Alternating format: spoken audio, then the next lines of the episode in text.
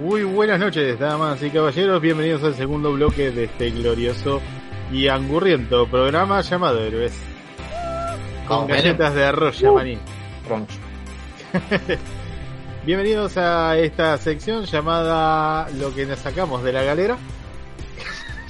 En la cual eh, vamos a generar un eh, pequeño debate, si se quiere decir, sobre adaptaciones, tanto al cine como pueden ser series, cuando provienen de material cuyo origen es distinto al que vamos a consumir. Ya sea un libro, un cómic, un videojuego y termina pasándose al cine o mismo puede pasar al revés pueden salir bien, pueden salir mal. En este caso, bueno, yo diría que lo más clásico es la adaptación que ocurre al cine de parte de otro tipo de material, ya sea un cómic, un videojuego, un libro o algo por el estilo que pasa ya sea al cine o al tema audiovisual, si se quiere decir, al, movimiento, en el caso de los cómics. o a darle un aspecto físico a los personajes o tratar de representarlos de la mejor manera cuando estos no lo tienen. Bueno, a mí me parece que dije en clavo justo en algo importante que es respetar el concepto del personaje. Vamos a lo fácil, una adaptación de Batman. Si, te, si querés adaptar una historia de pe a pa, calcada, es casi imposible, porque es un personaje que tiene varios arcos, con muchos años, pero podés reinventar algunas cositas o acomodar otras, pero respetar el concepto de, de los personajes mismos. Si vamos a las películas de Nolan, está muy bien hecho el personaje y hay algunas, algunas cositas que se toman el atrevimiento de cambiar y está bien. O tenés Batman v Superman que quiere ser un calco, un calco exacto, exacto, entre muchas comillas, Siempre están mal hechas.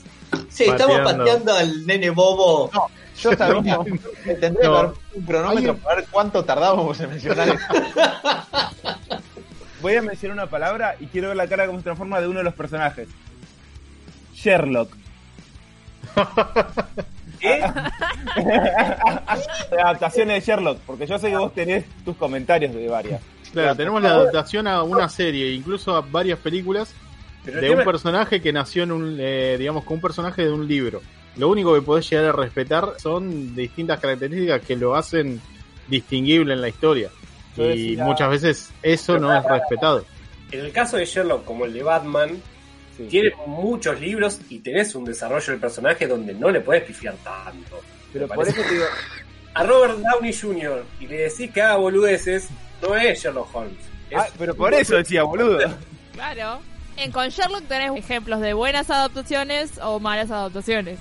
Claramente, incluso para mí lo mejor adaptado de Sherlock Holmes es una serie de que es de Jeremy Brett. Incluso los que vieron Sherlock ahora para mí no es, o sea, no está tan bueno. Yo ya les había dicho, esa cosa de los malabares. El manerismo que tiene Cumberbatch, sí. Y esa cosa de los malabares, nada que ver. El chabón lo que hacía Sherlock asociaba para tener esa memoria que tenía, usaba asociación, no es que. Y pasa que eh, Sherlock se lo exagera por lo excéntrico, entonces por ahí le agregan algún, alguna cosita más es que en realidad no era tan excéntrico, ese es el tema. En realidad el tipo cuando tenía que hacer excéntrico era porque hacía a partir de un personaje, porque era muy bueno disfrazándose. En realidad siempre fue un tipo muy abajo. Una cosa excéntrica era a la hora de la intimidad con Watson. Y suena fuerte lo de la intimidad. Pero digo, a la hora del trato con él.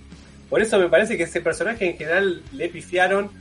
Y también Sí, no, el Robert Downey Jr. no existe. Incluso Watson, el otro que es, ¿cómo se llama? Ahí, ahí, por ejemplo, acá tenemos un punto interesante. Lo usé, lo usé propósito como puntapié porque para arrancar algo que no se va a vs Superman. A veces uh. uno cuando, cuando adapta, tipo, transforma el material de origen y a veces sale bien y a veces sale mal. De hecho, a veces queda medio hasta tapado por la, el carisma de los actores. O usan el carisma de los actores, porque Robert Downey Jr. actúa de Robert Downey Jr. Totalmente, y es una versión de Sherlock que te diría que para cierto público es mucho más apetecible que un Sherlock sea mucho más leal al, al original.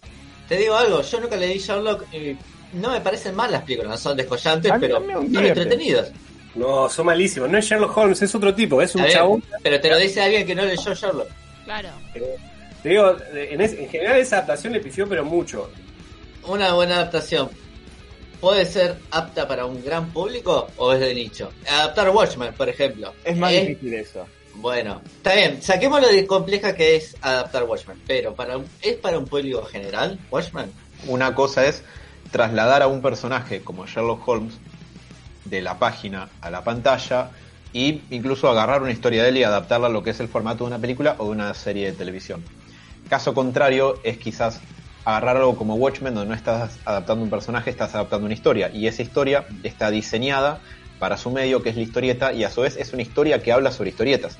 Entre muchas otras cosas digo, pero está muy diseñada con toda la intención de, de, de, ser así para su propio medio. Entonces ahí me parece que el caso es mucho más complejo. Porque si no, si la pregunta es sobre algo como Sherlock, por ejemplo, de ¿podés adaptar un personaje como Sherlock al público masivo y que sea fiel al material original? Yo creo que absolutamente. Sí, la cosa es cómo lo haces.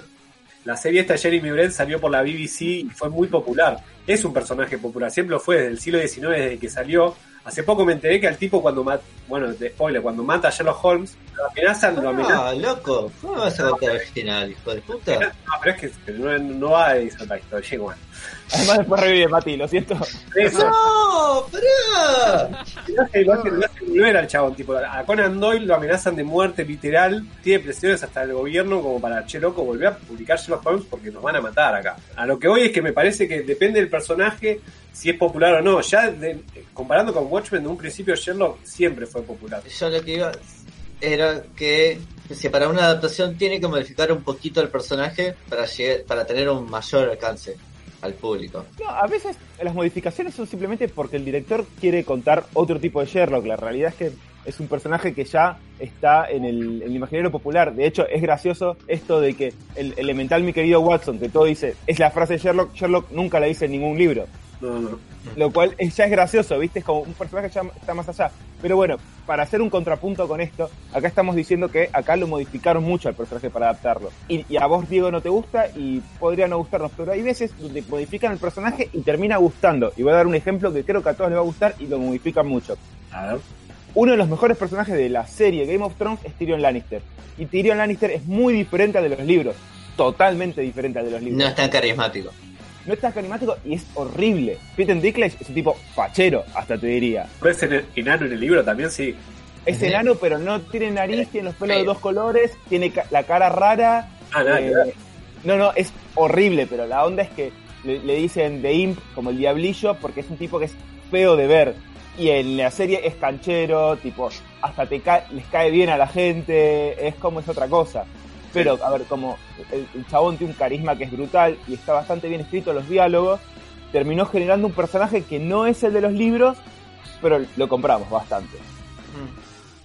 Mismo, bueno. Game of Thrones, por ejemplo, es otra adaptación donde cambiaron mucho e igualmente la gente compró. Porque en el libro, por ejemplo, son todos muy menores. Y, y, obviamente, y hay un tema sexual justamente con esto, es que hay muchas escenas sexuales y si las pibas tenían 10 y 14 años, iba a ser muy difícil filmar. Entonces, no solo porque es más fácil actuar con gente más grande, también tuvieron que cambiar eso. Y la verdad es que lo compramos porque la verdad es que hasta hubiera sido difícil de ver, porque la idea de Game of es un mundo de fantasía donde los pibes crecían más rápido y no sé qué, pero nosotros ver eso, ver un John de 14, 15 años yendo a la batalla, nos sería medio raro tal vez. ¿Qué define cuando es una adaptación y no una, más bien una reinvención, digamos, de un material en particular? O sea, por ejemplo, te diría, volvamos a hablar de Watchmen. Toda la historia y por lo menos todos los personajes están diseñados para que la historia se desarrolle en base a lo que es un cómic. Pero bueno, tenemos el caso de Snyder que lo volvió una película que digamos es vistosa, pero rompe con muchas cosas muy particulares que son exclusivas de este medio. De, del medio del medio del papel. El punto del que quiero llegar es hasta cuándo aceptamos que es una adaptación y cuándo aceptamos que ya directamente es una reinvención de este mundo. Para mí, si tuviéramos que destilar esto a su elemento más esencial, es, yo sé que esto es debatible y muchas veces inaplicable, que me pueden llegar a decir, no, eso no es así, pero está bien, pero para mí es el punto. ¿Cuál es el punto de la historia? ¿De qué se trata esta historia? Cuando la adaptaste, ¿pudiste trasladar ese punto a la adaptación o la cagaste? Eso es un poco lo, lo, que pasa. Yo creo que la adaptación de Watchmen tiene muchas virtudes. A mí me gusta a pesar de sus fallas.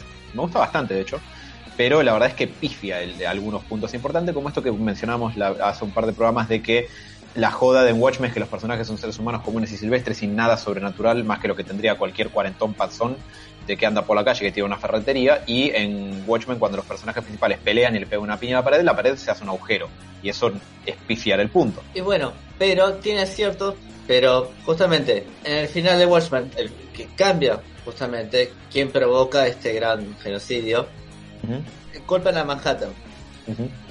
Pero si vas a lo que es la historia en sí, que sea un alien traído de otra dimensión y Doctor Manhattan sigue siendo el mismo, casi que el mismo final, digamos. Sí. O sea, comienza una figurita por otra, pero sigue siendo lo mismo. Sí. A eso es lo que voy. Pero, Pero- Otra, otra cuestión, digo que estoy totalmente de acuerdo con eso. Para mí, si hay algún que otro pifie, por ejemplo, que pasa cuando adaptas Watchmen, es cuando arranca la película y lo ves Ozymandias, dices, es el malo.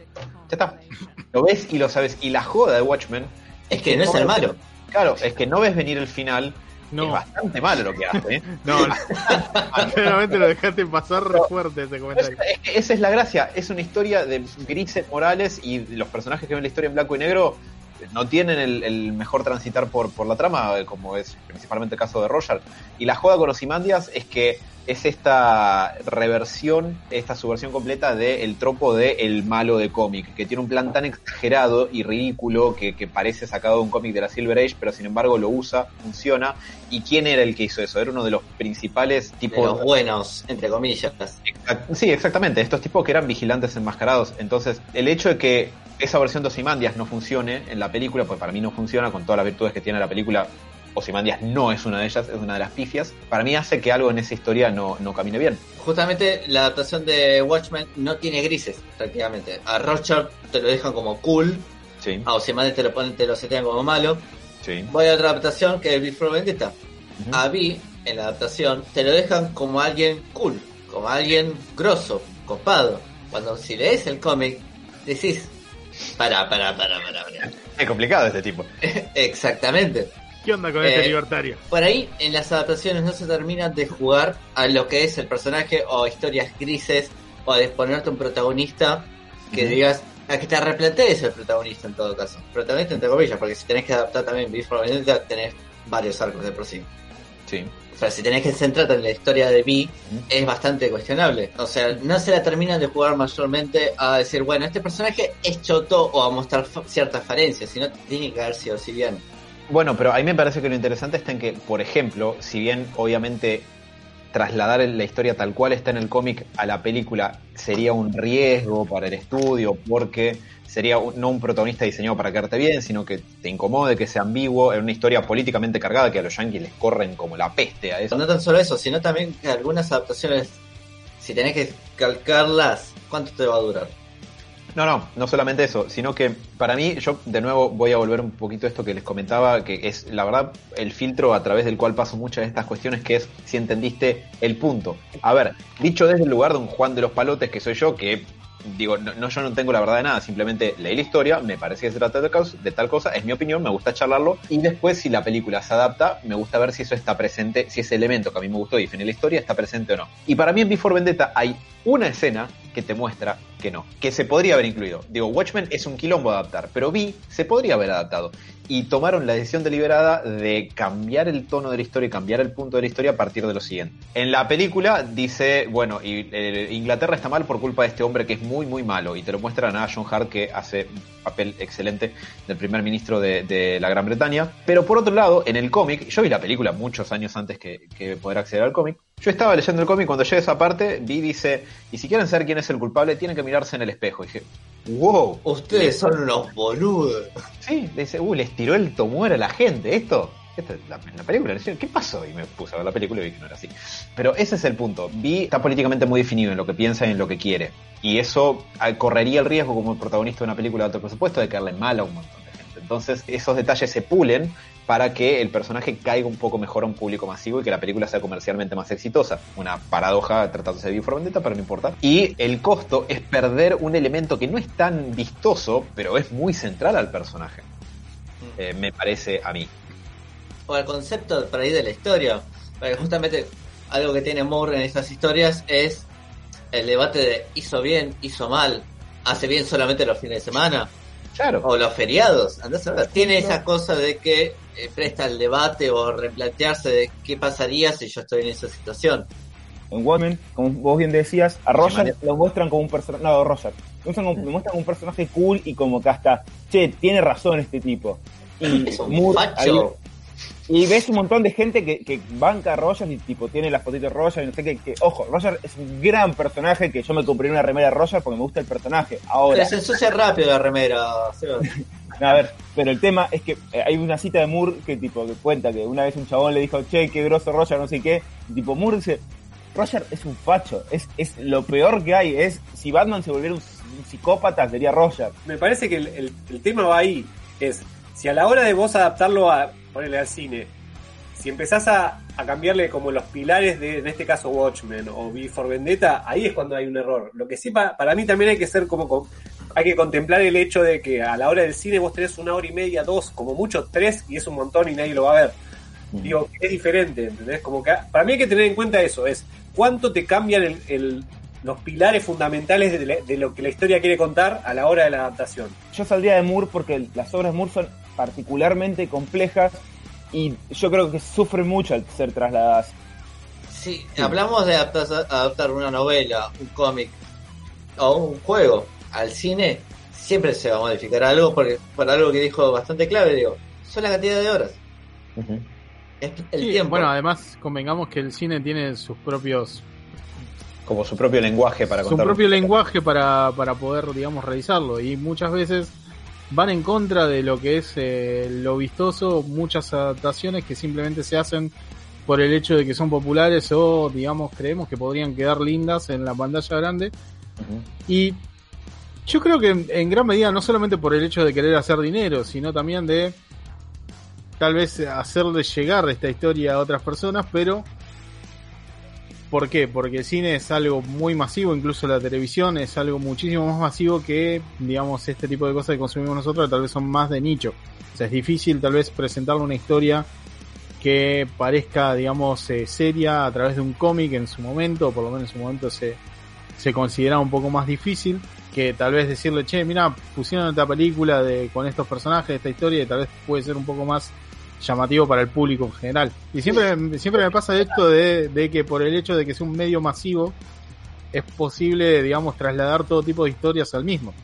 Siendo que el lenguaje de la obra original tal vez tiene un tiene cosas muy distintas que tal vez son eh, van van en contra de todo lo que tal vez muestra la espectacularidad o lo que uno espera de una película. Es que Sí, siempre, pero cual- o sea, cualquier cosa que adaptes de, no importa qué, por ejemplo, un videojuego a un, al cine, una novela, a una serie, lo que sea, o sea, el idioma, digamos, lenguaje original de la obra, como decía recién Robert, siempre es único de ese, de ese ámbito. Entonces, algo siempre vas a perder. eso es obvio, Digamos. pero algo que dijo Diego, tenés que respetar por ahí algunos pilares. Exacto, sí, la esencia tiene que quedarse para que realmente sea una adaptación válida, La- digamos. la- las dos primeras películas de Spider-Man, de Sam Raimi, está muy bien adaptado lo que es Spider-Man. Sí, la verdad que me quito el sombrero con, ese- con, con esas adaptaciones. El tema es que para mí en cierto momento es como que el hecho de querer jugar entre, digamos, los dos mundos, tanto tan el cine como los de libros, como los videojuegos y, el, y los cómics, medio como que tenés que quitarte de encima ciertas cosas si es que querés representar una historia en particular. Para mí que llega un momento es como que está bien, podés omitir ciertas cosas que son no, no, no hacen al todo, digamos, al personaje, a la historia, para poder hacerlo más vistoso. Por ejemplo, la última vez estaba hablando con eh, mi novia, con Victoria, de mm, lo que es eh, Harry Potter. Está empezando a releer los libros y se da cuenta, o sea, por lo menos eh, escucho la, la queja clásica de, che, esto en el- la película no pasa así. O este personaje no se entera de esta información importante de esta manera. Me dice que es una cagada, pero le digo, ponete a pensar que tal vez eh, vos leyéndolo tenés otros tiempos, eh, tenés otro ritmo, tenés otra forma de ver, digamos, a los personajes desenvolviéndose. Y tal vez en el cine eso no garpa. Vos tal vez esa escena, cuando la ves en el cine, te quita un poco de atención, tanto, digamos, del- de lo que representa la escena, tanto como de los personajes. Y te distraes y, digamos, la idea de, de ver una película es estar atrapado por lo que está ocurriendo en el momento. Es otro tipo de narración de por sí. Claro, si, si esto, digamos, no te cambia la esencia de la historia que estás contando, o por lo menos de, de la que querés contar o trasladar de, de una, de una obra ya creada, para mí que es perdonable. El tema es cuánto de esto toleramos hasta el punto de que ya directamente decimos que es una reescritura de la, de la historia. Como nos pasa con las remakes del Resident Evil, por ejemplo, 2 y 3. O sea, no- nos ha pasado que personajes mueren en circunstancias distintas, que el peso de tal vez de, de- de eso en la historia cambia, que nos afecta a una historia futura que tal vez todavía no tuvo su tiempo de remasterización. Y ahí es donde veo, digamos, como el, el foco de tratar de quitar la palabra adaptación y tal vez una reinvención de, de la historia me parece un poco más eh, me parece un poco más, eh, más acertado a la hora de, de mencionarlo porque una idea una idea está para mí para readaptar o adaptar algo que ya está creado es como respetar cosas muy particulares pero si esas cosas muy particulares rompen un poco con la idea que uno tiene a la hora de, de, de ver el cine para mí que ya debería cambiarse totalmente, pero bueno, imagino que es mucho más fácil decir que vas a ver una adaptación de un cómic antes que una reinvención o reescritura de, de una historia de un cómic al cine. Mm. Les hago una pregunta No. media rara, pero ¿les pasó de ver alguna adaptación de algo? De algo que leyeron, de algo que jugaron, que digan, che, está mejor la adaptación. Eh, yo te digo algo que no es así, pero sí. Me gusta. Voy a tener una bomba, ¿eh? Pero leí bastante Daredevil y me gusta más la serie de Daredevil que los cómics de Daredevil en general. Me gustan las dos cosas mucho, pero la serie de Daredevil es- debe ser lo que más me gusta de material fílmico de, de- de- de Daredevil. Y eso te que, y te digo que Reborn me parece buenísimo. eh, o sea, hay muchas cosas que me gustan mucho de Daredevil, pero lo que me produjo la serie de Daredevil con el actor de Daredevil, con todo eso, me gustó mucho a nivel comparativo. Son cosas diferentes, o sea, cómics y cosas, pero me gusta más. Yo leí Daredevil bastante, no tanto, pero Daredevil en los cómics me parece que es un poco diferente al Daredevil de la serie. Me parece que es como más secote, digamos. El Daredevil de, de la serie es como un poquito más buen tipo, digamos. Es más... eh, no, no sé, relajado. Sí, como un poquito más amigable me parece que el que yo leí en los cómics en general. Mm. Eh, y ahí tenés un cambio que me copa, porque realmente me gusta mucho eso de, del Dare- Daredevil de Charlie Cox. A mí me pasó que, por un lado, lo que me comentaron varios, no lo leí todavía, el li- no leí todavía el libro, lo tengo ahí guardado hace bastante. Algo de Humberto Eco, El nombre de la rosa. Me dijeron que la adaptación supera muchísimo al libro. O sea, Eco tiene chapa en la literatura, pero la adaptación de, ese título es muy buena. Pero lo que me pasó, por ejemplo, con Stardust es un cuento largo de Neil Gaiman. Me pasa que la adaptación es mucho más amena, es mucho más entretenida que la obra original. Es un embole lo que escribe Gaiman ahí. Me encanta Gaiman, pero la verdad que la adaptación es mucho más entretenida, es mucho más amena. Irónicamente, está hecha por. Es el mismo director de eh, Kingsman, de Kick-Ass. Matthew es, es el mismo. Ah. Perdón, un segundito. José Luis Bottenberg por YouTube nos dice: La Liga de los, eh, de los Hombres Extraordinarios y From Hell son de las peores adaptaciones que he visto. ¿Cómo no va a odiar Moore a Hollywood? Tiene razón. Ambos, son, ambos cómics son geniales y las películas son bochornosas. Sí, pero salimos de Moore, le dije, salimos de Moore porque si seguimos hablando de Moore nos matamos. Igual, perdón, quiero responder a eso. La Liga de los Caballeros Extraordinarios, Se- eh, Sebas, creo que vos lo leíste. Es una, es una falta de respeto a la adaptación. No sé qué intentaron cosa. hacer. From Hell, la verdad, la arranqué y todavía no estoy para seguir leyendo porque es algo bastante pesado. Pero creo que en la adaptación está Johnny Depp, sí, ¿no me Sí. equivoco? Y a mí no me, no me gustó, sinceramente, la, la película. La vi sin saber que era adaptación de un cómic en su momento Ujú. Pero es, es mala, es mala como película en general, más allá de si adapta bien o no. claro. Porque algo que debe ser interesante también, supongo, es decir, está bien, estás adaptando mal, pero es buena como película. Claro, Yo son algo cosas que- diferentes.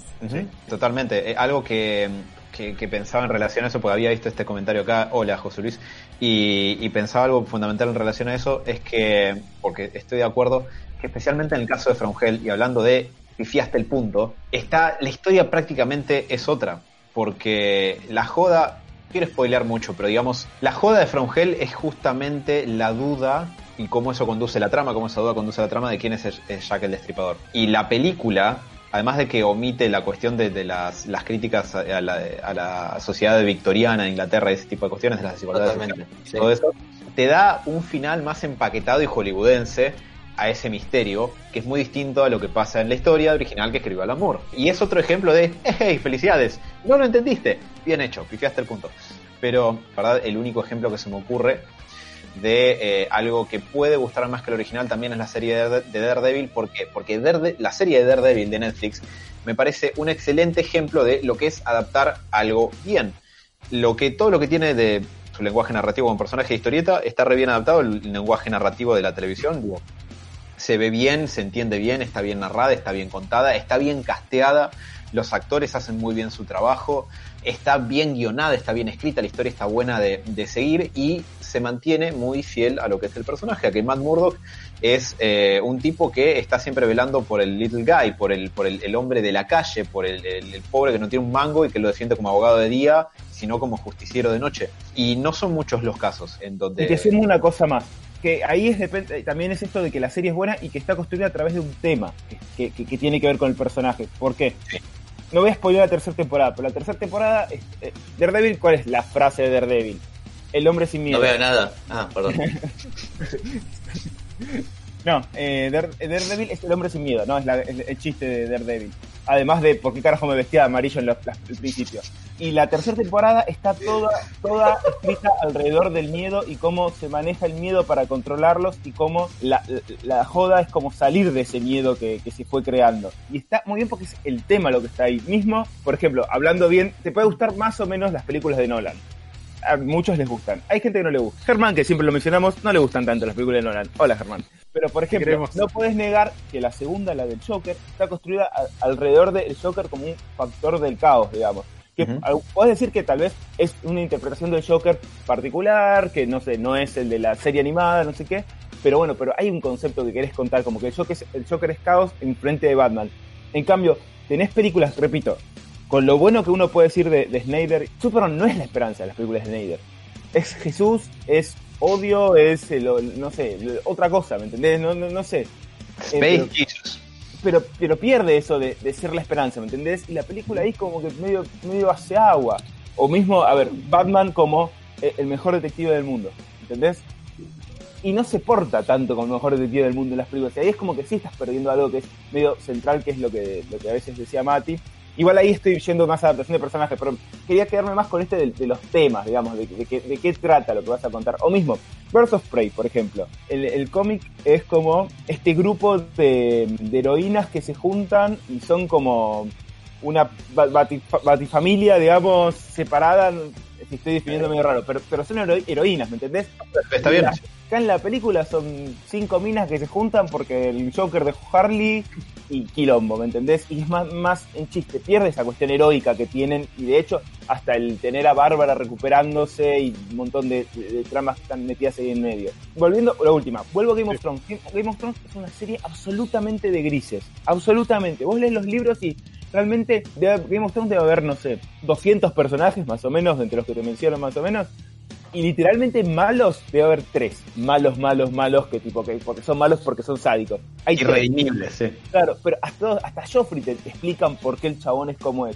Y la serie termina, bueno, la última temporada no, pero hasta la última temporada termina marcándote muy que este es bueno y, e- y este no, este es más bien malo. O, o por lo menos es choto, ¿me entendés? Porque Stannis, que en la serie es un personaje gris, que tiene como cosas que, que es amargo, es medio cabeza dura, no sé qué, pero que es un chabón que es bueno, de hecho te muestran como que se preocupa más por el pueblo, ponerle que Daenerys en algún punto, y después lo termina siendo choto porque te lo tenían que sacar de encima, porque los enemigos, Daenerys es la buena, los enemigos de Daenerys son los, los chotos, digamos.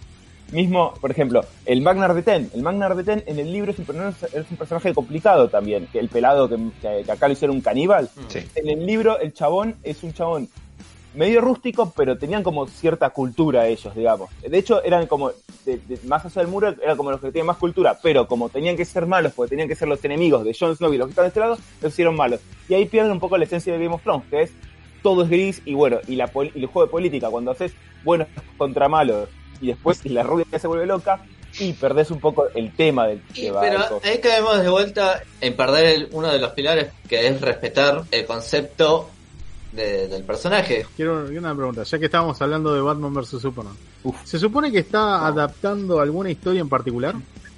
No, Un poco... O sea, lo dijo, lo En dijo teoría. Snyder. Eh, Porque No, tiene, en teoría no. Tiene muchos conceptos o muchas cositas sacadas de Dark Knight Returns, sí, pero porque no es una adaptación directa.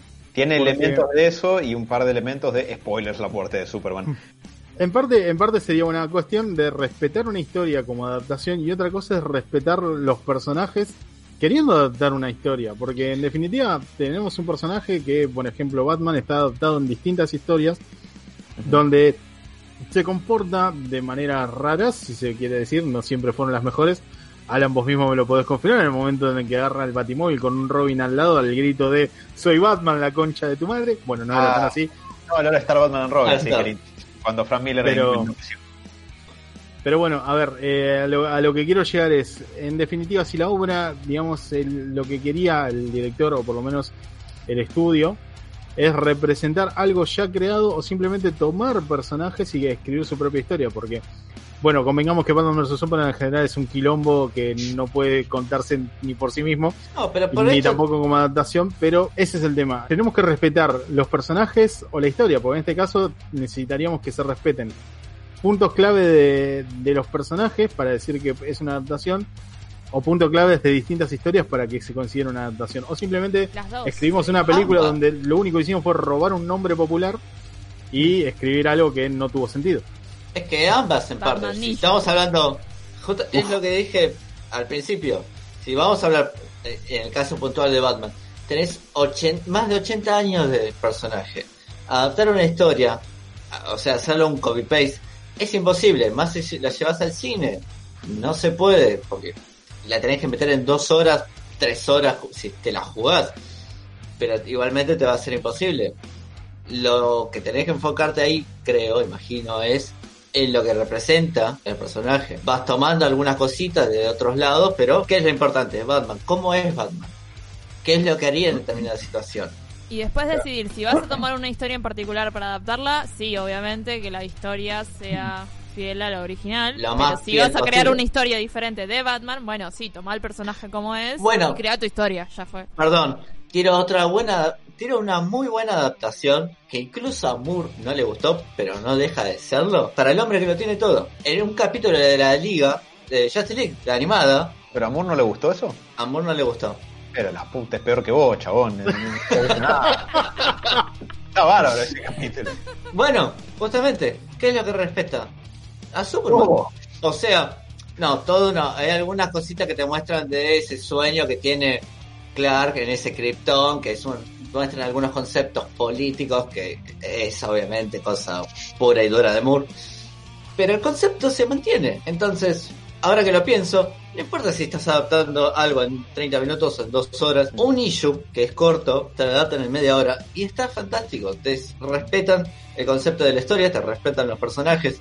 Me parece que si vamos a adaptar personajes o historias de... Lo clave es, si vas a adaptar una novela, ahí sí que creo que tenés que ir un poquito más al copy-paste. De, bueno, esta historia es así, es A, B, C, y tratar de encajonarlas. Dado que Es estás que- hablando de una novela, en este momento quiero poner en la mesa toda la guita que hizo Disney adaptando un montón de cuentos y novelas, creando personajes que o historia en realidad relacionada con estos personajes, sacándoselas del culo, pero que hoy en día hacen que Disney, si estuviera vivo, nadaría tan, tanto dinero que no lo podemos creer. Lo que, Tengo- ocurre, lo que ocurre en eso es que en esa época, que cuando adaptaron esas películas, no había derecho de copyright, por eso Disney hizo lo que se les cantó el culo. Es que son Y la mayoría de los cuentos son muy oscuras. Pero son de dominio popular también, eh. son de, dominio público. Mi novia me está diciendo que ella le gusta más el Rey León que el que Hamlet. Que es, y ahí tenés un buen ejemplo de una buena adaptación que Claro. no pierde el punto y está muy bien hecha. Realmente, a ver, te puede gustar Mm. más o menos, pero está muy bien hecha. Tengo dos más y una, Mati, que vas a decir por qué no se me ocurrió. Una. Que creo que nadie leyó el material original acá, pero creo que vamos a estar de acuerdo, que es Hombres de Negro, que es Sí, un cómic sí. medio de nicho que no mucha De gente Marvel. que no mucha gente lo leyó, pero estamos de acuerdo que la adaptación fue muy buena, la del, del cine. La primera. Perdón. cambia todo, ¿eh? Y ojo, Yo- se supone, el- no se supone que están los cómics están basados en una historia tipo de, digamos, tipo creepypasta sobre esos Es hombres que están ahí de trajes en momentos clave Más o menos. de la historia pensando que son ellos los que lo manejan en secreto.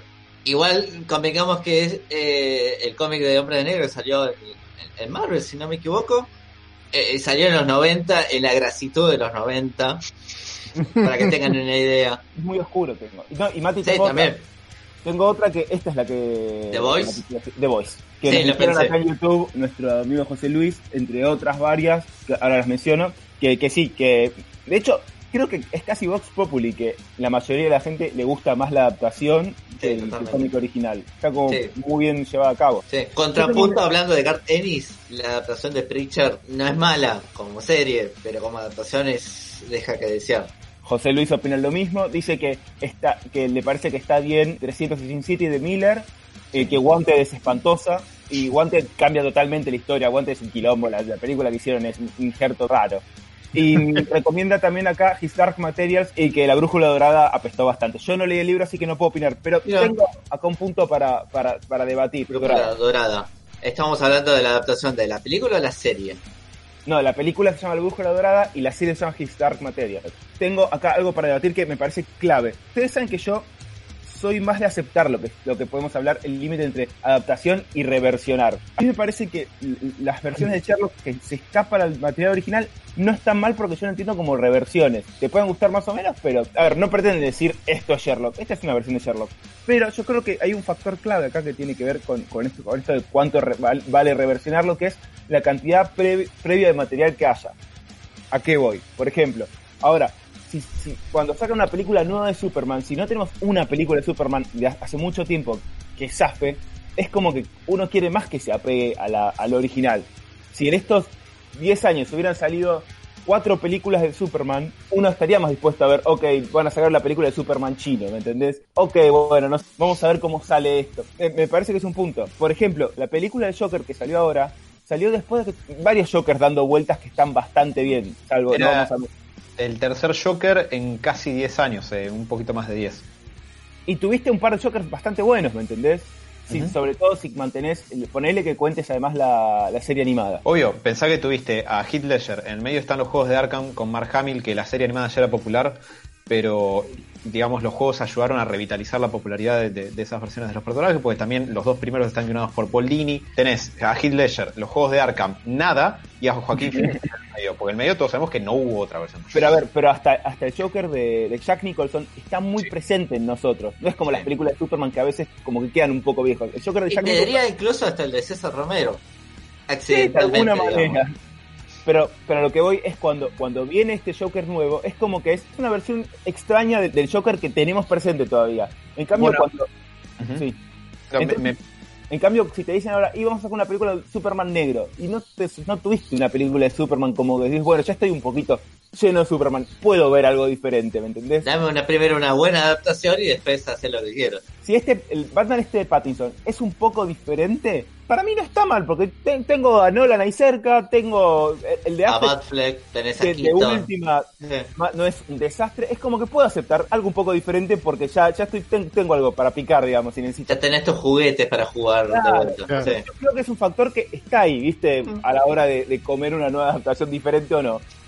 Yo un poco hace años que me estoy preguntando, ¿y cuándo llega una película de Superman? Porque yo quiero una historia moderna de Superman que me permita como redefinir al personaje, porque a mí no me encanta reconocer esto, pero entiendo que es así, que el cine es un poco como el rey de las narrativas contemporáneas, ¿no? El, medio a través del cual escribimos en piedra cómo es la versión de algo es cuando se hace una película de algo. Siempre que un libro es exitoso o cualquier cosa es exitosa, se dice, che, ¿y la película cuándo sale? Y en la película, que como que la película es la aposta. Hoy un poco hay cierta diversificación porque todos consumimos más eh, información sobre el, el tras bambalinas de cómo se produce esto, entonces puede haber algo de construcción de, de esa idea, pero sigue siendo así, de todas maneras. Y la gente no te va a decir, no, bueno, pero tengo 82 años de cómic de Superman para leer. Te van a decir, si la película no me, no me gusta, el personaje un chupa un huevo.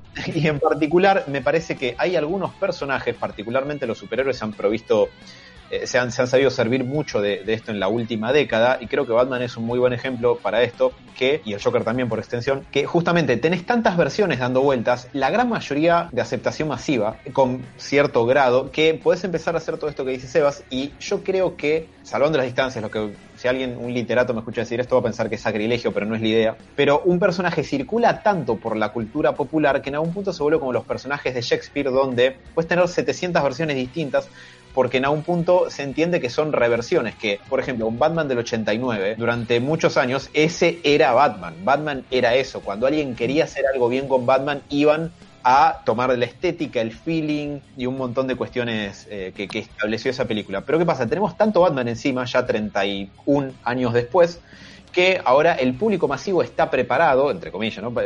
No, es algo para lo que haya que prepararse en serio, pero digo, está preparado para aceptar que Batman es un personaje del que puedes tener un montón de reinterpretaciones.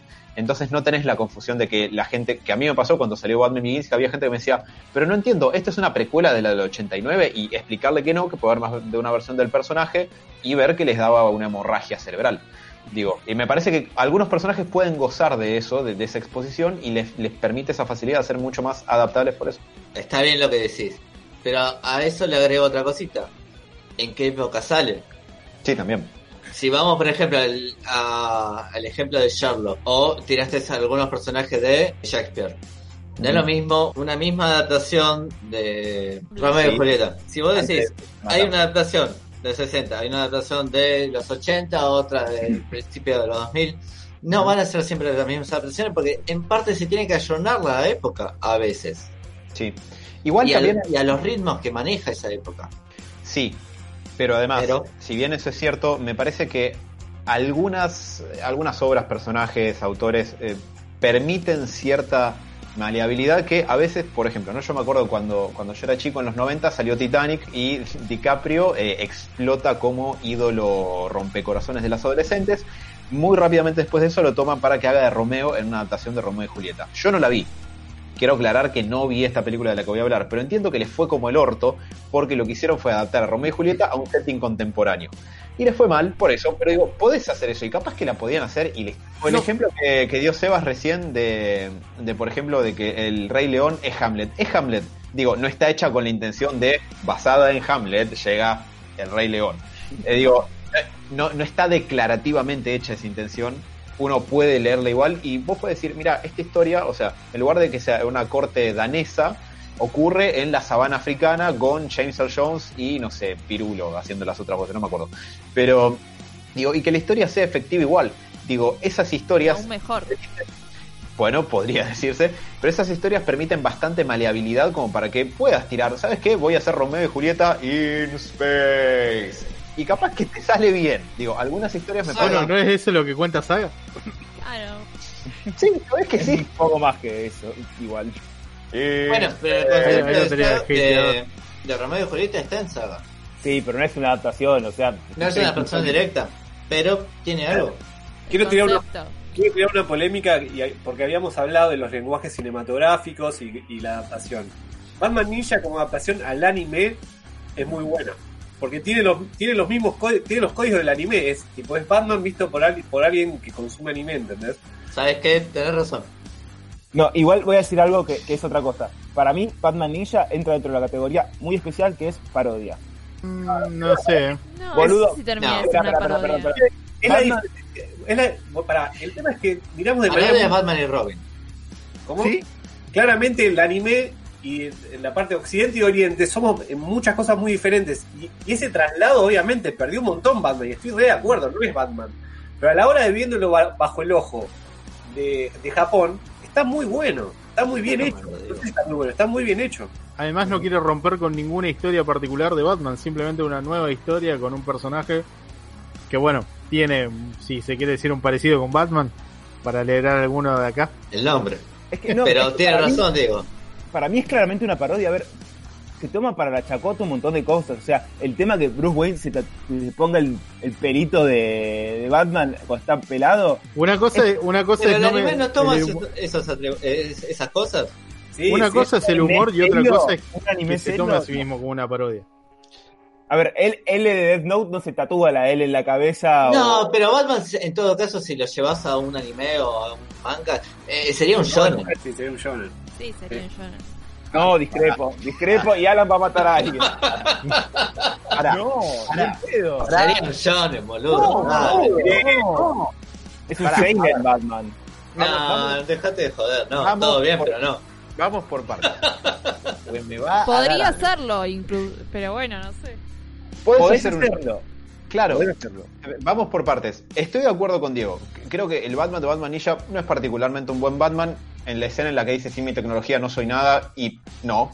Pero digo, después es un buen anime. Yo no soy un gran conocedor de anime. Acá hay, bueno, creo que todos conocen más que yo ahora que lo pienso. Pero digo, está, está- cu- cuenta lo que se propone contar, lo hace bien, es muy entretenido en el medio, que no es algo que siempre se puede decir de, de un montón de estas cosas.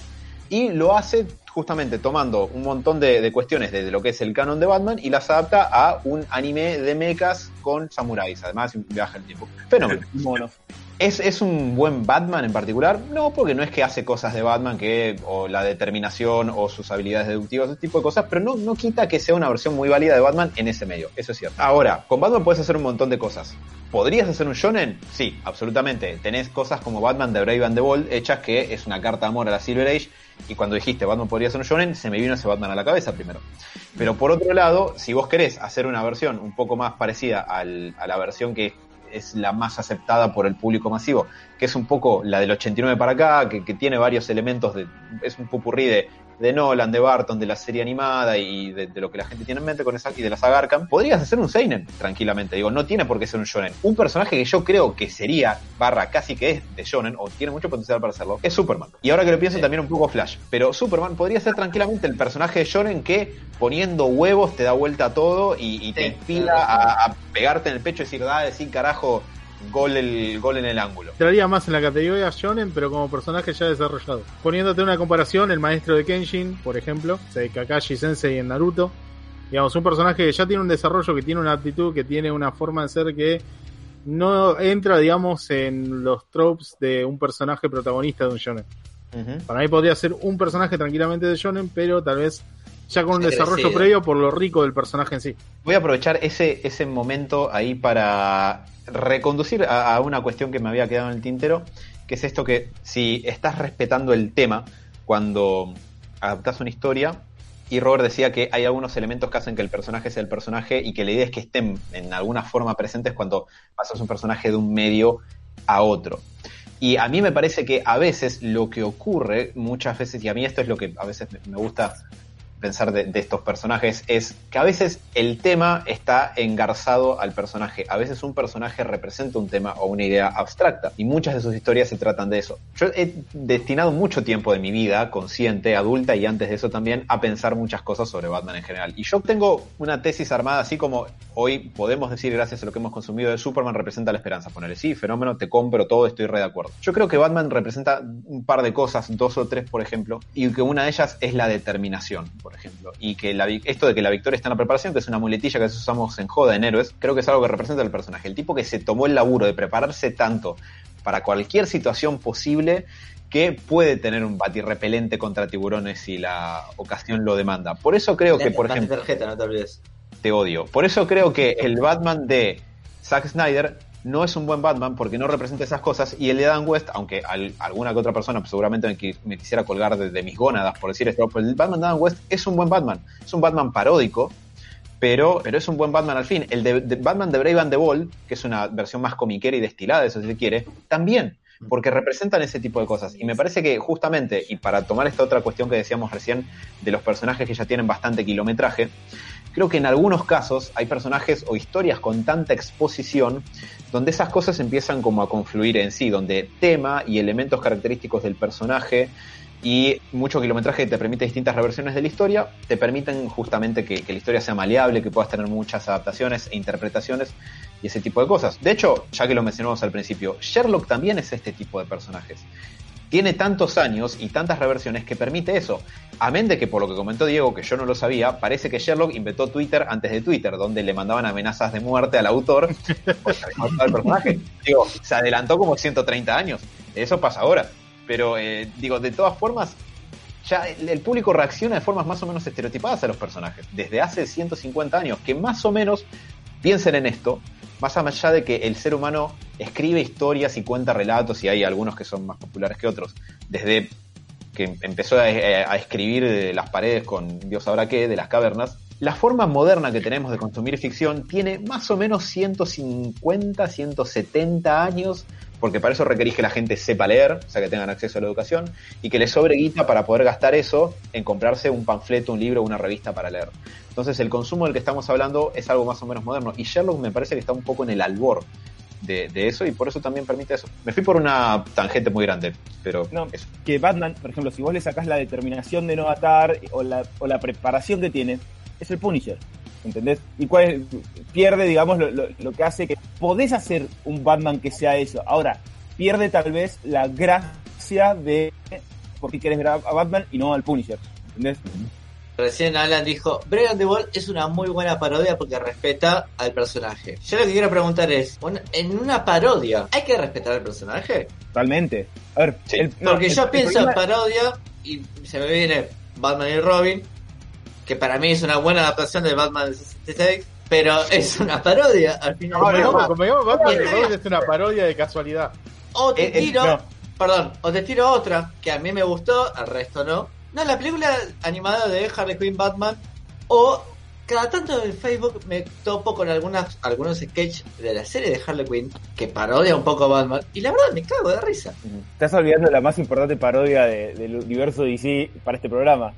Píntate a Go, papá. Sí. Y ahí, ahí, cuando yo decía que eh, Sí, sí, Batman sí. Ninja para mí es una parodia, no necesariamente es algo malo. La parodia es, es algo absolutamente válido y de hecho amo Teen Titan Go. El tema de respetar, para mí no es respetar en el sentido de solemnidad, sino que necesariamente para hacer una buena parodia tenés que tener la inteligencia de tomar qué elementos puedes ridiculizar Por ese personaje. Por ejemplo, de Batman, vos tenés que ridiculizar que está muy preparado, los padres, que en Teen Titans Go está bien tomado. A ver, si vos querés parodiar a Batman y lo pones con una capa a correr desnudo por ahí disparando a la gente, es una pésima parodia porque no tiene la inteligencia de reír, che, mirá qué gracioso esto como lo exageramos. La es un diferencia humor fácil, chabacano.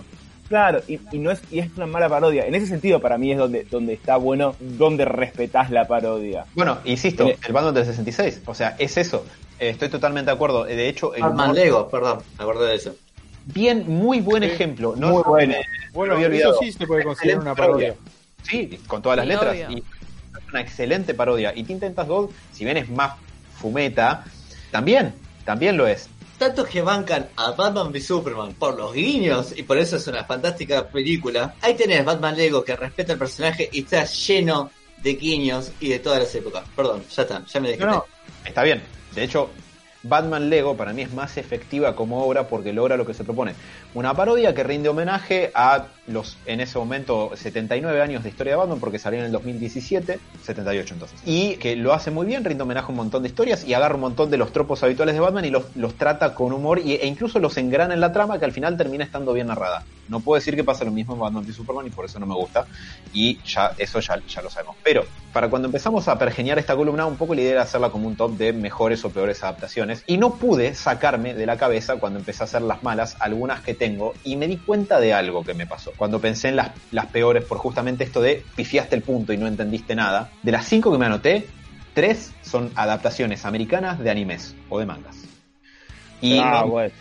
Se me viene a la cabeza Batman. bueno, la tengo esa, pero una que yo dije no es particularmente una película mala, puede ser olvidable, pero no es mala y se ve hermosa y sin embargo es un pifie monumental es Ghost la adaptación, la versión de Ghost in the Shell. Ghost in the Shell pifia, o sea, no entiende lo que el, el anime quiere decir y el, el mensaje del anime es muy claro. La película no te lo eh, la película del anime original de 1995 no trata de hacer que no entiendas la historia, al contrario, es muy clara en lo que te quiere decir. Te quiere decir que en algún punto puede borronearse el límite entre lo que define a una persona y lo que puede ser una máquina, que hay algo de humano en la máquina y algo de máquina en el humano y la línea se puede borronear y todo lo que eso implicaría en una sociedad. Y cómo un ser que no es ni una cosa ni la otra quiere poder definirse el mundo y las cosas que hace al respecto, etcétera. Sin embargo, la película live action de Ghost in the Shell, que se ve increíble, es una maravilla, o sea, por por lo menos es muy divertida visualmente, más allá de que Mati está haciendo un gesto que yo interpreto, hace referencia a Scarlett Johansson,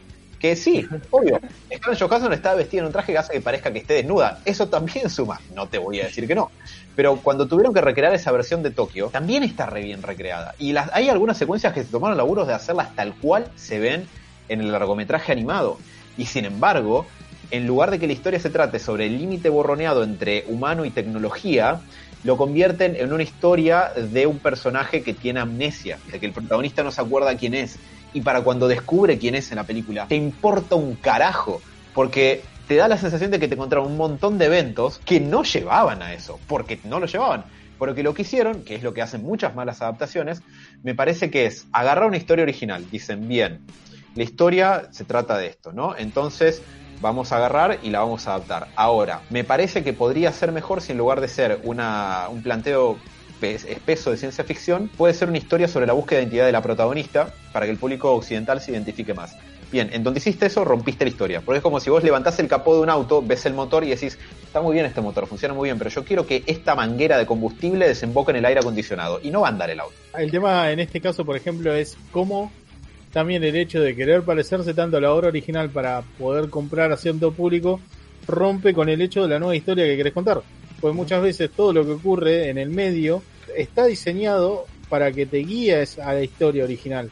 Y tal vez todas las escenas de acción tan bonitas que tenés y un montón de planteos que son súper importantes, pero son muy visibles, eh, no terminan de concordar con esta nueva este nuevo final que querés plantear, o esta nueva historia en general, porque en definitiva ya de por sí cuando plantean que no tiene memoria el personaje y trata de saber quién es, es como que mm, me parece que ya ahí no, no me sirve de nada.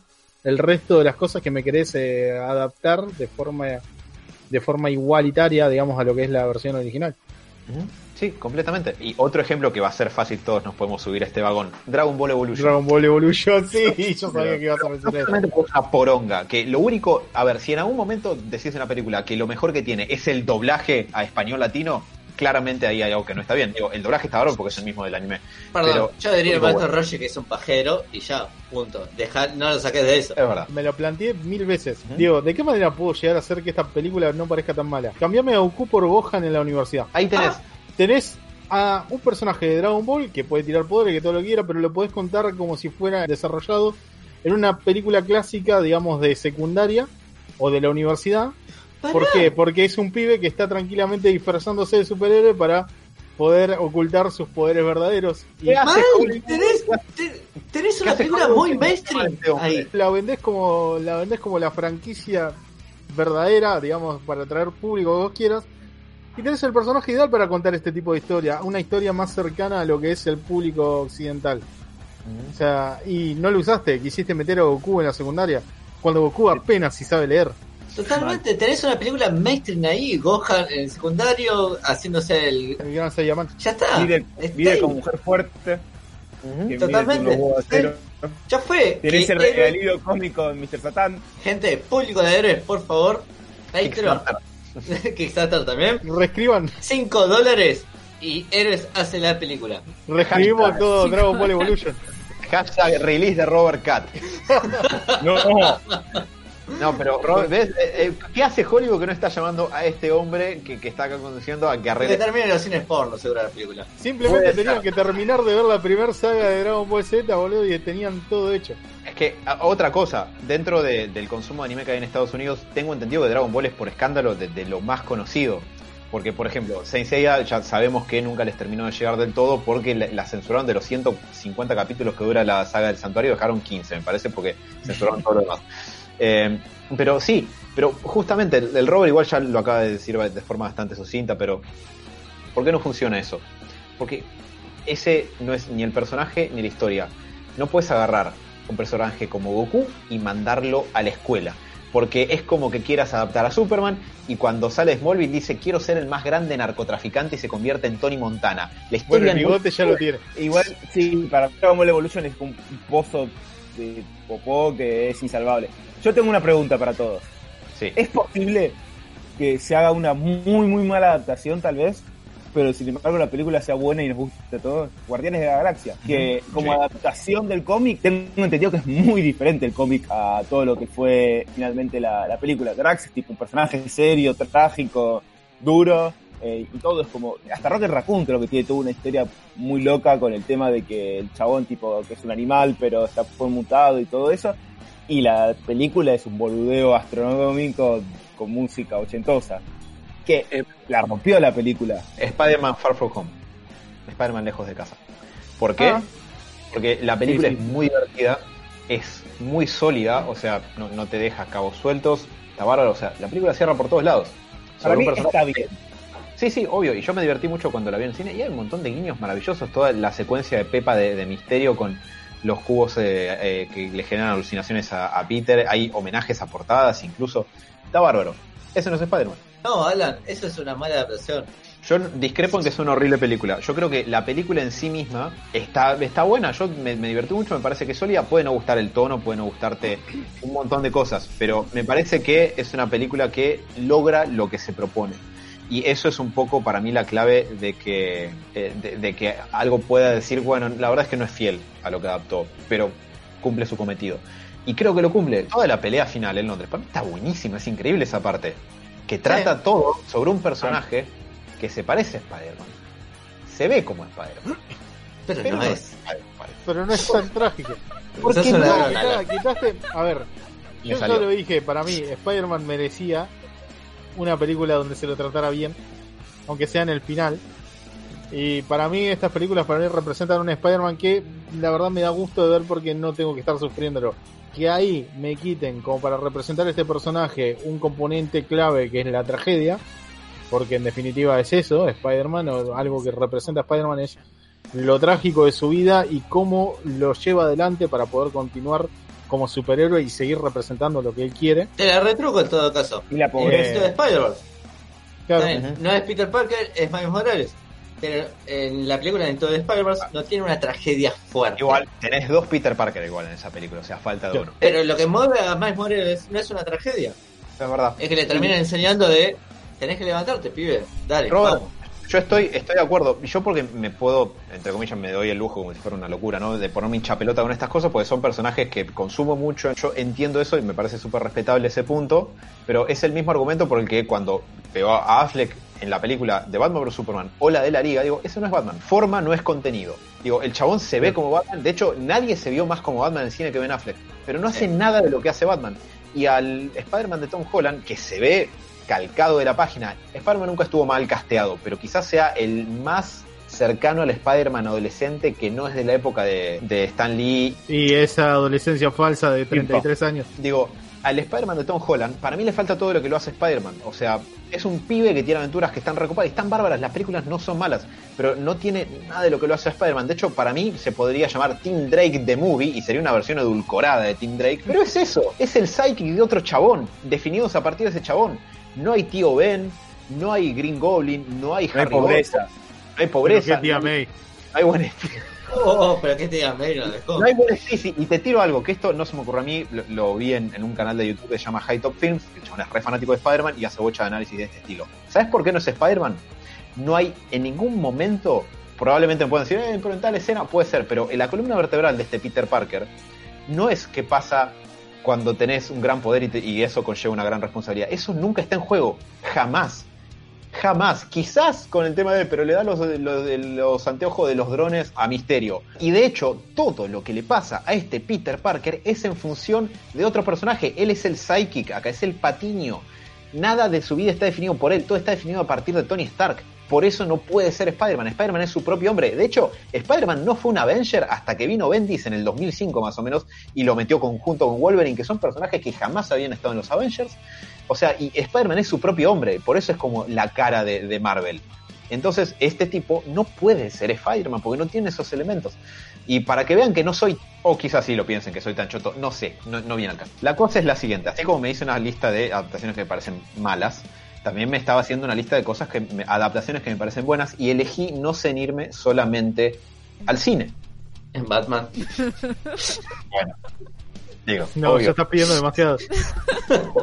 Pero podría ser una lista solo de las mejores adaptaciones de Batman. Pero no viene al caso. Lo que tengo en segundo lugar es el juego de Spider-Man de PlayStation 4. Y en lo que tengo Sí. en primer lugar no es el Batman de Nolan, para que vean que no soy tan cabeza de tacho. Pero el Spider-Man de PlayStation 4 es quizás. Mira, mi adaptación favorita fuera de los cómics de Spider-Man es Spider-Man 2 de Sam Raimi. Nada que se haya hecho hasta ahora para mí la superó y por cómo viene Marvel no la van a superar. Eh, Amigo. No, Para mí- para- No es Peter. está muy buena, pero no está al nivel. Lo que le pelea a la punta es eh, Spider-Man de PlayStation 4. Como historia de Spider-Man, digo, si me dicen, bueno, pero el juego no está tan bueno, puede ser. No, para mí no va por ahí. Pero me refiero a que como adaptación del personaje, como una reversión de ese personaje, el juego de, de Play 4 es un gol en el ángulo, es un 10, es un 10 como historia de Spider-Man. Yo lo disfruté muchísimo cuando lo pude jugar hace, hace unos meses. No, te, eh, no particularmente porque el juego fuera buenísimo, que para mí lo es. Digo, capaz que me agarra un gamer avesado al que esperma el chupo un huevo y me dice, qué sé yo, no está tan bueno. Y digo, está bien, fenómeno ese argumento. No, no, merece, no. merece escuchar de esa persona. Pero como historia de Spider-Man, por fuera de los cómics, el juego es casi lo mejor que se ha hecho. Y es un juego digo, no tiene que estar constreñido a la lógica narrativa de una película o de un cómic o de una saga larga de cómics. Es un juego y sin embargo es brillante como historia de Spider-Man. Estas películas multimillonarias no lo son. Eh, para que vean que no tengo, no digo que, no soy tan choto. Hablemos de adaptación estética. Y tengo un ejemplo acá que el Robert capaz que lo tiene más cerca porque está cerca de, de Vic. Harry Potter es una muy muy buena adaptación estética de, de los libros. Eh, Por la... lo que describen y las portadas. Pero, pero todo, la, la, manera en que, la manera en que lograron Hogwarts, la manera en que lograron esa cosa inglesa, pero a la vez media antigua, pero que tiene cierta modernidad en las casas, todo me parece que es una muy buena adaptación visual que no, no es menor, me parece. Es tan, sí, es tan buena que hicieron dos películas solo del universo Harry Potter. Uh -huh.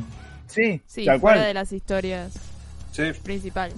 Bueno, pero para mí, más allá de lo bueno no que sea la historia de Harry Potter, lo visual es algo muy fuerte en la, en la saga de Harry Potter. Sí. cómo está adaptado. Es que sí. en definitiva es el mundo el que el mundo que creó J.K. Rowling, el que digamos es lo que lo que termina como encantando tanto a la gente que se puede pedir más y el mundo te, te deja entrever que hay material o por lo menos te da, te da la posibilidad de escribir miles de historias a lo que va Seba es que se podía haber adaptado muy mal, me parece, ¿no, Seba? Y sí. la verdad que está muy bien hecho. Y al, al, tener tantos directores y tantas pelis, yo leí los libros y la verdad en un momento me copó mucho. Y al principio era lo de, che, no se compara con el libro. Y nunca se va a comparar con el libro.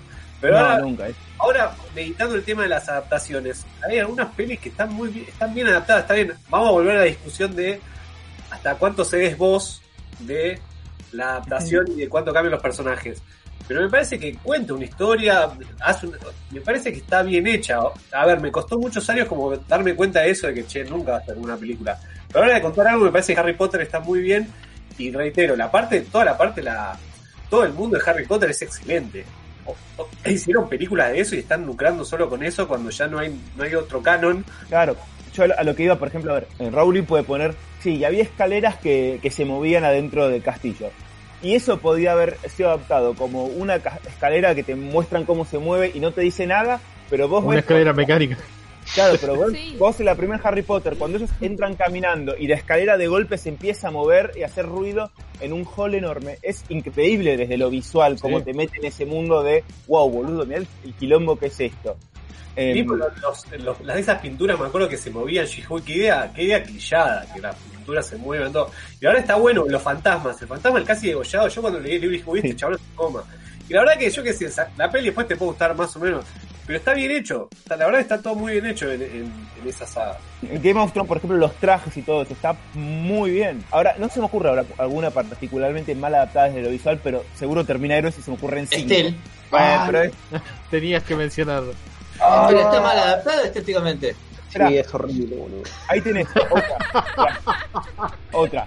Eh, más allá de que todo lo que dijimos de la historia que está mal. Dragon Ball Evolution desde lo estético es horrible. Sí, sí, cómo, cómo se ve Goku, cómo se ve la universidad. A ver, podrían haber hecho Goku va a la universidad, pero lo, lo, hacían más una cuestión más japonesa y más tradicional, como una universidad chiquita, con ese estilo de edificios redondeados, algo así. Y era una cosa, pero Goku pateando un auto que no me acuerdo si un corbeto que mierda, es como muy disonante estéticamente con, la, con, lo que es Dragon Ball, ¿me entendés? Por ejemplo, Pokémon, eh, Pokémon Detective Pikachu. Sí. Personalmente creo que estéticamente es un poco chocante, porque mm. para mí, el, el, digamos, cómo está diseñado, cómo está diseñado originalmente el mundo de Pokémon, me gusta más eh, con esta idea de que sea un mundo colorido, con colores bien marcados, fuertes, y criaturas que escapen mucho, digamos, a lo que es eh, el intento de realismo. O sea, el hecho de que, por ejemplo, en, esta película traten de readaptar Pokémones, tratando de llevarlo lo más a un animal más realista posible, no, no da. Porque yo no intento comparar a los animales con Pokémones. O sea, para mí, para mí no, no debería, no deberían, digamos, son, son dos criaturas totalmente distintas, por más que estén una basada en la otra. Comparto, no- porque ver en 2D un dragón prendiendo fuego a un monito es una cosa. Ahora, verlo en 3D, cómo sale el fuego de un dragón de 1,70 metro setenta prendiendo fuego a un Caterpie, y vos decís, che, esto es horrible. Claro, por eso, por eso era tan aterrador, por ejemplo, Caterpie. Charizard o algo por el estilo. Y otros, dentro de todo, por lo menos se podían adaptar a, a la estética un poco más realista. Pero, como les digo, y lo dije en su momento, la realidad es fea. O sea, para mí una, una buena historia de fantasía tiene que tener su propia estética, su propio estilo, para que no sea tan chocante. Y yo creo que Harry Potter, por ejemplo, lo lograba en, en muchos sentidos, en cosas, digamos, tan tan extravagantes como las criaturas que, no sé, por ejemplo, las mandrágoras las sacaban de cosas y no eran tan horripilantes. Mismo los grifos, los fénix, o sea, estaban bien adaptados. Y en criaturas fantásticas y dónde encontrarlas, la verdad que tienen también su propia su propio diseño sin necesidad de chocar con lo realista. Robert, Ready Player One, ¿qué, Sí. qué onda? ¿Y a la hora de la estética te gustó a vos? Me pareció un poco mm, oscura, simplemente, pero bueno, imagino que debe ser por una cuestión de, de presupuesto y todo lo que quieran, pero tampoco te lo pintaban, digamos, en mi, ma- en mi imaginación, en, cuando leía el libro, lo veía de otra manera. Es una forma de ver el mundo, tampoco te lo pintan como un mundo maravilloso, Sí. tanto, digamos, como la realidad como dentro del videojuego. Y al estar, digamos, tan atado a lo que es el copyright y un montón de, de cosas que van un poco más a- al, al friki más antiguo, eh, un poco más viejo que yo, puede ser que no, no termine de, conjugar bien. O sea, acá te lo tenían que vender como el mundo, el mundo virtual que tiene todo lo que hoy en día es popular. Por ejemplo, la, la intro con Minecraft, con el mundo de Minecraft, con personajes de videojuegos actuales, ese tipo de cosas, cuando no te los mencionan demasiado en el libro original. Digamos, te mencionaban personajes más, eh, más de, no sé, los primeros de Street Fighter, Minecraft o Fortnite, por ejemplo, que son, digamos, los populares de ahora, no estaban ni cerca de ser mencionados. Películas clásicas de los Monty Python, videojuegos, digamos, de la época de Atari y cosas por el estilo. Claro. No digo que hayan hecho un mal trabajo estéticamente para, para adaptarlo, simplemente que, bueno, chocaba un poco con mi idea, digamos, de todo lo que había creado en mi cabeza, que, que la verdad lo, lo hacía un poco más, más visualmente lindo. O sea, es simplemente que sien- siendo algo que habla sobre la tecnología, lo popular, lo nerd del momento, tenés que adaptarlo, digamos, a lo que es hoy si querés venderlo. Y por ahí quedaba un poco corta con eso. O sea, apelar al, al nerd viejo, si te lo quiero poner de alguna manera, es difícil para que vaya a ver una película protagonizada por un adolescente. Pero bueno, nada, simplemente mi punto de vista. Bueno, a la hora de animales como mal representados, Sonic. La primera que lo mostraron sí era, fue muy chocante. Pero sí, es que sí, Sonic es, es muy particular. A la hora de la estética es difícil. Me Si parece. es que, si es que realmente fue lo que, lo que vimos, yo creo que Sonic lo mejor que pudieron haber hecho fue haber cambiado, haber, haber hecho ese cambio. Sí, el cambio Por lo una cuestión- mucho. digamos que mientras más real me parece algo, termina siendo más incómodo de ver. Mientras más irreal lo hicieron, más estéticamente bonito terminó. Y todo es adaptable a, a todos los lenguajes, como habíamos dicho antes. Capaz hay algunas cosas que no se pueden. Tienen que poner en el cómic o tienen que poner en el cine. Capaz que no. ¿Viste? Capaz que todo no es No, adaptable. no todo es adaptable. Definitivamente. Para mí Sí. no todo es adaptable, pero todo es versionable, que es diferente. Para mí como un continuo entre lo que es adaptación y versión. Digamos, cuando estás más cerca de lo que es una adaptación, mm, estás más cerca de ser fiel al original y cuando estás más cerca, digamos, te vas para el lado más de una versión, tal vez es donde más te la jugás a meter cambios y a veces, tipo, viste, el ba- basado levemente en algo, que también es algo válido, ojo. A ver, el Rey León está levemente basado en Hamlet, está la historia, pero en, en nunca en Hamlet están los leones, ¿me entendés? Es, es como que tiene un- otra vuelta. Que también es algo, es algo válido, ¿me entendés? Por eso yo creo que la, la clave ahí está es cuando vos querés hacer una adaptación y metes demasiado mano. Yo creo que ahí está el, el Claro. ruido, digamos. Yo creo que eh, en realidad eh, es cierto lo que decís, Sebas, pero creo que lo importante es darse cuenta qué es lo que se está adaptando. ¿Es una historia o lo importante es el personaje? O sea, en una historia uno dice, bueno, el vehículo es el personaje de esta historia. O estás adaptando un personaje que este personaje vive en una historia. No sé si se, si se entiende lo- a lo que voy. Me parece que lo importante es entender eso. Que básicamente es lo que estuvimos diciendo durante toda esta charla. Adaptás la historia o adaptás al personaje o ambos dos o tomas cosas de cada uno. Yo creo que una adaptación ideal a todo lo que fuimos diciendo es algo gris. Nunca vas a poder calcarlo exactamente, pero tenés que tratar de ser lo más fiel en la medida que puedas. Sí. Para mí es muy cierto y hay algunas cuestiones respecto del lenguaje original de cada obra que a veces no puede hacer un buen salto a otro medio.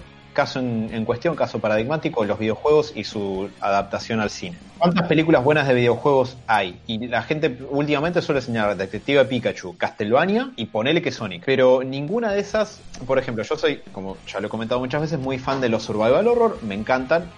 Resident Evil y Silent Hill son mis dos franquicias favoritas y como las más clásicas, ¿no? Hay algo muy difícil de poder trasladar de eso a la pantalla, motivo por el cual las películas de Resident Evil a mí me parecen muy, muy malas. ¿Por qué? Porque parte de la experiencia de jugar esos juegos es la atención que tenés vos como el jugador de que tu personaje está en peligro y vos tenés que resolver que el personaje sobrevive y sale de la historia. Y eso es difícil de adaptar al cine. Por ejemplo, la película de Silent Hill, la primera, la segunda nunca la vi, pero dicen que es un espanto. Es una cagada. Gracias por la confirmación. Pero yo vi la primera en su momento y tengo que reconocer que como adaptación es muy fiel y como película es súper olvidable. Porque la verdad es que pasa nada, o sea, es re parecida al juego y pasan cosas en el mismo orden que en el juego, pero... Y sin embargo, a pesar de que estás viendo esas escenas recontra fieles al juego en el mismo orden, poco te importa un carajo porque la experiencia de vos estar jugando y descubriendo la historia a través del personaje y así ir descubriendo eso es muy distinta a la experiencia de estar viendo eso como un espectáculo visual donde sos un espectador pasivo. Pasa Más que si querés utilizar una- a los mismos personajes. Sí, ni Pasa hablar. que es una mala película. Eso es lo que tiene. Tiene muchos conceptos y muchas ambientaciones calcadas del juego, Sí. pero es una mala película. Entonces, ahí es justamente, me imagino que es lo que, con lo que te estás topando. Bueno, en este caso, por ejemplo, una buena adaptación podría ser The Witcher, que dentro de todo es disfrutable. Es más una adaptación de las novelas, te diría, por algunas historias, por- eh, en lo que muestran en los capítulos, pero sí, hay alguna diferencia con el Geralt de la serie con, y de los libros, pero sí, sería una buena adaptación. Un comentario de, de YouTube que dice que algunas películas, dice Facundo, eh, se algunas películas se hicieron full 4K eh, y se hicieron tan reales que son incómodas de ver, es lo que decía Robert hace un ratito. Claro, con la Uncanny Valley. Sí, Claro. sí, sí, definitivamente. Y hay cosas que no están hechas para que las veas en tanto detalle. Pero, por ejemplo, la película en algún momento hace el intento o, o logra, quizás sin hacerlo de forma tan directa, eh, el intento de transmitirte una sensación similar a la de jugar un juego de Sonic o simplemente te cuenta una historia con Sonic como protagonista. Es una historia con Sonic como protagonista y digamos como el Dr. Eggman como enemigo. Cada uno, digamos, con, con una actitud particular, eh, digamos, porque en definitiva Sonic no tenía una forma de ser definida hasta que se hicieron las adaptaciones tipo en series animadas o algo por el estilo. Sonic era simplemente en el videojuego un erizo que trataba de rescatar animalitos del bosque que estaban siendo capturados por un tipo que hacía robot y utilizaba estos animalitos para poder controlarlos. Y deforestaba, ¿no? También o algo así. También, en un principio te, te lo quieren mostrar como que, digamos, Sonic es un personaje que vive en un mundo muy particular que se choca con la mala suerte de tener que irse a otro universo a causa de los poderes que contiene. Esto, digamos, muy explicado en los videojuegos, ¿no está? Es simplemente un videojuego que era lindo estéticamente, que te daba la posibilidad de ir muy rápido y, digamos, era entretenido de, de ir avanzando y de descubrir cuál era el siguiente nivel, qué cosas tenías que hacer y lo que un plataformero te puede llegar a ofrecer. En este caso, eh, yo creo que la adaptación, más bien una reinvención del personaje, está bastante bien por una cuestión de que le dieron una actitud que queda bien para una película, es entretenido de ver y se adapta muy bien a lo que es eh, el mundo del cine. O sea, podés contar una buena una historia buena, incluso, digamos, poniendo simplemente algún que otro guiño y simplemente darle nueva vida a estos personajes llevándolos al cine, sin necesidad de tener que chocarte contra algo que restrinja la creatividad. Ahí no había mucho que adaptar en una película de Sonic. No hay Mm. tanto. La estética en todo caso. Claro. Claro, no es un juego cinemático, es, es una película basada ligeramente en el personaje de Sonic. Estoy de acuerdo con Seba y lo iba a decir que sí, Sonic no tiene mucha historia para adaptar. Ahí está el, el guiño del director o el que el creador, el guionista, el que sea, de buscarle una vuelta de rosca para que siga siendo Sonic y que la historia esté buena. Ahora les pregunto, ¿se acuerdan de Mortal Kombat? La uno Pero- va. Es mala, Kombat- pero está bien. Está bien. A ver, pero tanto Mortal Kombat como Street Fighter tienen su historia. Ahora, pero no son juegos cinemáticos, no, no es un Tomb Raider como que hay toda una historia atrás y se desarrolla el personaje. Era, había una historia ahí. y- Historia entre comillas, Seba. Sí, y se cagaban a trompadas y punto. Ahora no sé, los últimos Mortal Kombat ponele, pero no podías adaptar mal a, a Scorpion. No sé, salvo que lo hagas que era un hada de, de los bosques abajo. ¿eh? Bueno, el, si quieren ver una buena adaptación de Street Fighter, vean una serie que tiene como protagonista a Ryu y a Ken, que te cuenta un poco Ah. la historia sobre cómo nace Akuma. Sí. Eh, la verdad se las recomiendo muchísimo porque así de por sí los personajes son interesantes de ver.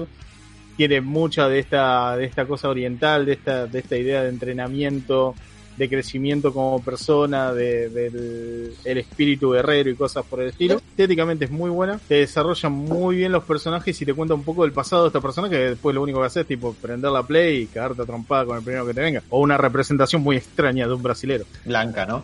Sí, exacto. Porque, por ejemplo, siempre hablamos de, de la música de, de Superman y eso no es algo que está en, en un cómic. Pero, sin embargo, en la, en la película de Superman es algo re importante. O mismo, hablando de Harry Potter, la música de Harry Potter está re buena, porque el Double Trouble te remete en esta cuestión inglesa media clásica y mágica. Lo que estaríamos hablando es cómo la adaptación termina generando algo que uno asocia automáticamente a la obra original, sin necesidad no que la obra original lo tenga. Pero no solo eso, sino que es parte mismo de la adaptación. Porque, por ejemplo, si no sé, si la película de Superman de los 70 que arrancó con esta música, arrancaba con una guitarra de Led Zeppelin haciendo punteos en el aire y era otra cosa. No te contaba lo que dice Alan de la esperanza. Pero no sé. igual yo creo que eso, entiendo lo que vas, pero el tema de la música en el cine va en otros, en otros aspectos, eh, porque si fuese en es, si nos basamos solamente en eso, no sé, en psicosis, si le pones eh, ya fusión, es otra película. Estoy yendo al punto de cómo la música ayuda a adaptar algo del material original, repito. Sí, En totalmente. ¿Cómo mejora música- una adaptación? Pero, pero además, ¿cómo sirve con la adaptación? Porque en la película de Superman no es no, te- no tenés el mismo mensaje de, de esperanza de Superman si no escuchas esa música. Repito, si Superman volara con ACDC de fondo, es otra película. Mismo, a ver, Iron Man. Iron Man cuando pone ACDC a- en Tony Stark, te está diciendo esto es canchero, es moderno, no sé qué. Si, Iron Man arranca con Tony Stark escuchando un, un vals, vos decís, bueno, es un millonario clásico. Ey, ¿por qué está disparando misiles ahora? Eh, por eso te digo, Sebas, depende, ahí ya es otro lenguaje, eh, pero en el cine en general, de lo que quiere representar un personaje. Es dependiendo mucho el concepto de lo que se está haciendo en el aspecto musical, como el concepto de eh, el personaje o la película en general. A, a ver, dos o tres cositas rápidas. Primero, discrepo que los cómics no tienen música porque cada vez que leo algo de Superman, que escucho la música de Superman, sale de adentro del cómic. Sí, Eso- pero el cómic no te lo, el cómic no te la creó. No te brindó eso. La Claro, no película te, te, dio- no brindó te puso eso. las notas para que vos tocaras eh, tipo en la viñeta 4. Demostrarme lo contrario, puede ser. Es cierto que la cuestión del sonido, que es algo que la página impresa o escrita o dibujada no tiene, es parte del lenguaje del audiovisual, de las series y del cine. De hecho, no es solamente la música, es la voz. Por ejemplo, Totalmente. imagínense si el Batman de, de Christian Bale, en lugar de sonar como el Batman de Christian Bale, sonara como, no sé, Luis de. Robin de Teen Titans. O, bueno, también. A ver, como vos decís, la voz es parte de la adaptación, la adaptación, y para mí sí es parte de la adaptación, y hasta la imagen que se mueve es parte de la adaptación. Obviamente es un nuevo lenguaje, pero yo creo que es un elemento clave de cómo adaptás eh, el material a- a- al nuevo medio. Entiendo que es algo que no está presente en el cómic, pero creo que es parte del proceso de adaptar algo, cómo elegir la música o cómo crear la música. Es un elemento del, del cine, como había dicho antes, el guion. Eh, tipo, en la adaptación tiene que haber un buen guion, si no, no va a estar buena la película, aunque el, el- de donde lo adaptaron esté bueno, ¿no? Estoy totalmente de acuerdo, la música es clave. Ujú. Con esto que decíamos de, de los videojuegos, tengo un poco un ejemplo del lado absolutamente contrario de una de las mejores adaptaciones que existen para mí y donde... Exactamente, gracias. Lo, lo único que había No spoileé, la puta madre. como si fuera una boludez pasar al lenguaje audiovisual, ¿no? Pero digo, la historia casi no está modificada. Y mirá, mirá lo que es, es una adaptación maravillosa. Por todos ¿Estás lados. hablando de Hobbit? Mira, no, Mati, estoy hablando de Filósofo. Eh, porque, y tiene un montón de estas cuestiones que decíamos, que respeta la historia, que entiende de qué se trata, que entiende los temas, entiende los personajes, los traslada bien a la pantalla. Había mucha historia para trasladar, ¿no? Como pasa con los videojuegos. Aprovecha el lenguaje del cine para, para hacerlo bien, es, es maravilloso. Igual, a- si bien eso es superlativo como adaptación, me di cuenta que hay, hay, hay algo que para mí es mi adaptación favorita de todo. Para mí, si hay una Sí. adaptación de algo que hace todo bien, es el Timbers. ¿Por qué es prácticamente la adaptación perfecta? Porque agarra algo como el universo DC, que es un quilombo de. Ya de por sí es un quilombo de leer. Imagínate de adaptar. Y sin embargo, está perfecto, está todo destilado a la expresión más central de cada personaje. Estéticamente está bien, está bien actuado, está bien planteado, está bien dirigido, la música está bien, las historias están bien adaptadas, los personajes, los temas, todo. Está bien por todos lados. Para mí, casi que te podría decir que es la mejor versión del DC Universe. No sé si mejor que la de los cómics, pues es mucho más reducido. Pero no, encontré nada que para mí eh, que, supere eso, porque agrega, o sea, tiene un plus eh, bastante importante de lo que le agrega al original que, adapta, pero es eso, muchachos. Para mí cumple con todo y, y más, y con creces. Bravo. ¿Alguna adaptación que quieran recomendar antes de cerrar el programa? En este tiempo que estuvimos hablando que hay muchas más adaptaciones de las que creemos. Como que uno ve las películas y bueno, sí, por ahí no sabe, como decíamos, a veces no sabes de dónde viene. Crees que es una película y nada más. Y hay muchas más adaptaciones que películas originales probablemente. Usás libros como... Si En general, libros no, en, en en solo general. cómics, hay un montón. Sí, hay bots, pero es como que cada vez te das cuenta que todo es una adaptación. Incluso películas argentinas, por ejemplo, El secreto de sus ojos, es una adaptación. También. Te tiro una, Bueno. una, una peor. El Padrino es una adaptación de un libro. También. Sí, señor. Sebas, también habías tirado una antes de arrancar el bloque, que es Fear Blood, Rambo. Claro, también. Yo personalmente voy a arrancar con una ya mencioné hace un par de programas, que es la adaptación de Rurouni Kenshin eh, a live action. Se las recomiendo totalmente.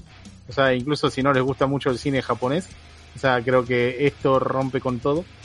Y es una muy, muy buena forma de adaptar una historia antigua que está plasmada primero en un manga, con todo lo que eso lleva, con, con la espectacularidad de los movimientos y eso, muy bien llevado a lo que es un acercamiento a la vida real. Yo recomendaría Buenos Presagios, que es una adaptación de una novela del mismo título que está hecha por Neil Gaiman y Terry Pratchett a una miniserie de seis capítulos que la verdad lo que está agregado supuestamente es algo que estaba preparado para un segundo libro y es casi un copy paste y las únicas modificaciones son bastante orgánicas a la historia así que para mí es una muy buena adaptación Dos que nombramos. Una que es Battle Royale, live action está muy buena. Y voy a recomendar El Padrino, porque claramente, seguramente Brando es mejor padrino que el que lo escribió, así que... Totalmente. La trilo- el juego de Spider-Man en Play 4, trilogía del Señor de los Anillos, Liga de la Justicia Limitada. Está, con eso. Y si quieren todo el, el Teamverse, ¿no? Batman la serie animada, eh, Superman la serie animada, Liga de la Justicia, Batman Sí, pero entra en el. Sí, sí, sí. Pero si se tiene que reducir algo, Liga de la Justicia Limitada, sale como fritas. Cualquier cosa que vean de eso les va a dar gana de ir al original, que me parece que es una virtud. Así que. All Finest. Eh, sí. World Finest. Bueno, Sí. Dani, Pensando en Disney, em, La sirenita. no, la sirenita claramente no, chicos. Pero pensando en Disney, podría Aladdin. decir que la última live action que fue Aladdin de, de la, del dibujo, eh, Mm. la verdad que está bastante bien adaptada. Ok, perfecto. ¿Y Sebas? A mí no se me ocurre ninguna, pero lo de siempre, vean Daredevil porque Claro. vale la pena. Está bien, está bien, cuenta como adaptación de un cómic. Este fue el especial de adaptaciones. Sí, no, los fines de semana, tal vez buenas, malas, lo mejor, lo peor. Y espero que les haya gustado un poco los argumentos que estuvimos tirando. Como siempre aclaramos, no manejamos la verdad absoluta. Bueno, Alan, no sé, cada vez que habla de Batman parece que sí lo hiciera. Pero siempre estamos abiertos a escuchar opiniones. Si les parece que dijimos algo incorrecto o quieren corregirnos en algo, siempre es bienvenido en las redes sociales. Si buscan Héroes eh, Radio, van a poder siempre distinguir el simbolito. Héroes.radio en Instagram y Facebook. Y arroba Héroes en la radio en Twitch y en Twitter. Dejen su comentario, los queremos mucho. Nos vemos y nos oímos la semana que viene con otro capítulo de Héroes. Besitos. Adiós.